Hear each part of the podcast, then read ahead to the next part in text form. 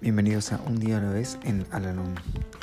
Este podcast sugiere cómo vivir un día a la vez y la manera de hallar en cada uno de ellos cierta medida de serenidad y un sentido de autorrealización. Hola, ¿cómo están? Les doy la bienvenida una vez más a nuestro podcast, este espacio en donde realizamos la lectura diaria del libro Un día a la vez en Alanón. Hoy vamos a realizar la lectura que corresponde al día 20 de abril. Procuro mantenerme agradecido cuando otras personas en mi grupo sugieren cambios en mi actitud hacia este o aquel problema. Despréndase de él, aconseja uno. Trate de mirar las cosas desde un punto de vista ventajoso, sugiere otro. Cállese cuando esté enojado. Recuerde siempre el primer paso. Estos son buenos consejos pero resulta muy difícil llevarlos a la práctica cuando uno se halla afrontando una crisis. De manera que yo mismo me daré otro consejo.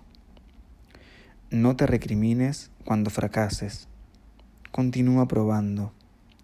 Sabes que estás mejorando, porque tus amigos de la NON pueden verlo, aunque tú mismo estés demasiado cerca de los problemas como para discernir tu crecimiento espiritual todo lo que escuchas en las reuniones y todas tus lecturas de publicaciones de Aranón apoyan tus esfuerzos para hacerlo mejor la próxima vez.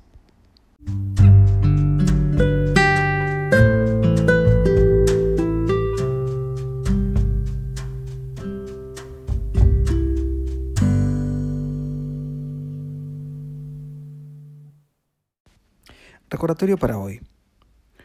Un lema muy útil en este caso es el que dice, hazlo con calma. Esto seguramente me proporciona paz mental. Cuando uno cambia el paso a un ritmo más cómodo, entonces las desigualdades del camino resultan menos violentas.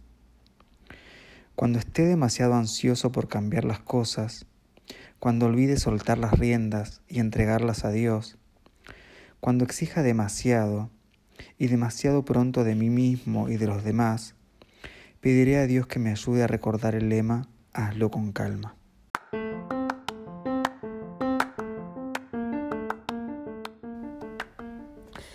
Hemos llegado al final del podcast del día de hoy y como siempre los invito a unirse en nuestra oración de la serenidad.